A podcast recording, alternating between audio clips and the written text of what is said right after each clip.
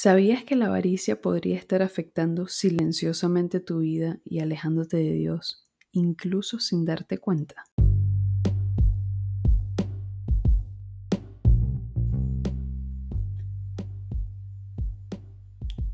En este episodio nos vamos a adentrar en la parábola del rico insensato que se encuentra en Lucas 12 del 13 al 21.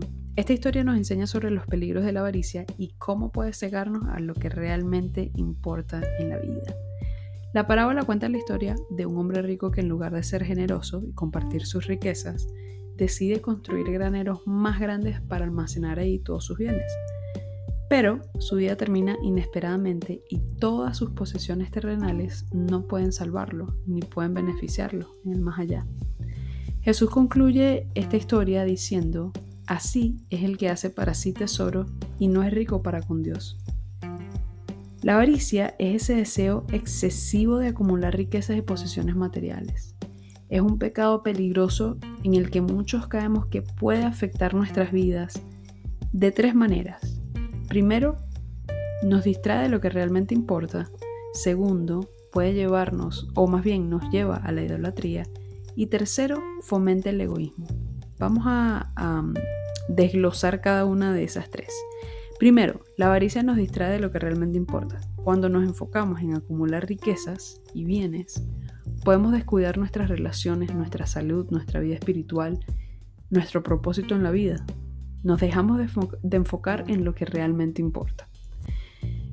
Segundo, la avaricia nos lleva a la idolatría. Cuando hacemos del dinero y las posesiones nuestro objetivo principal, estamos poniendo nuestra confianza y nuestra adoración en algo que no es Dios.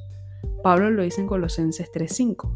Haced morir pues lo terrenal en vosotros, fornicación, impureza, pasiones desordenadas, malos deseos y avaricia, que es idolatría. Y por tercero, la avaricia fomenta el egoísmo. Cuando nos aferramos a nuestras riquezas podemos volvernos menos generosos y compasivos con los demás.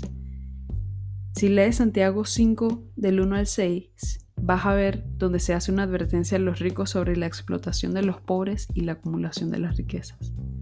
Entonces, ¿qué podemos hacer eh, para todo esto. No se me quede pegada ahí. Bueno, para combatir la avaricia podemos seguir estos pasos prácticos. Son tres pasos prácticos. Primero, reflexionar sobre tus prioridades. Segundo, practicar la generosidad. Y tercero, cultivar la gratitud. Ahora bien, ¿a qué me refiero con reflexionar sobre nuestras prioridades? Bueno, ponte a evaluar honestamente tus metas y tus aspiraciones para asegurarte de que estén alineadas con los valores del reino de Dios. Esto lo puedes eh, suplementar con la lectura de la Biblia, la oración, porque Dios te va a ir mostrando qué cosas están mal, qué cosas están bien, por dónde tienes que ir, qué cosas tienes que dejar. Segundo, practicar la generosidad, compartir lo que tú tienes con los menos afortunados, apoyar a tus comunidades, a tu familia, así sea en lo poco, con lo poco que tengas de alguna manera poder contribuir con los demás.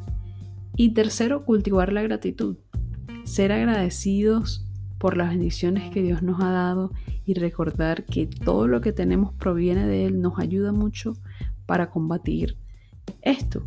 Entonces, te quiero invitar a leer la parábola tú mismo.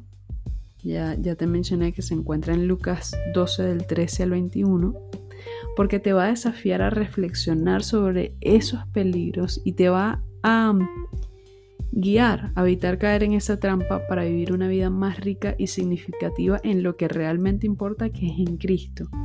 Entonces, este episodio va a ser bastante corto, lo voy a dejar hasta allí para que puedas ir a leer esa parte de Lucas.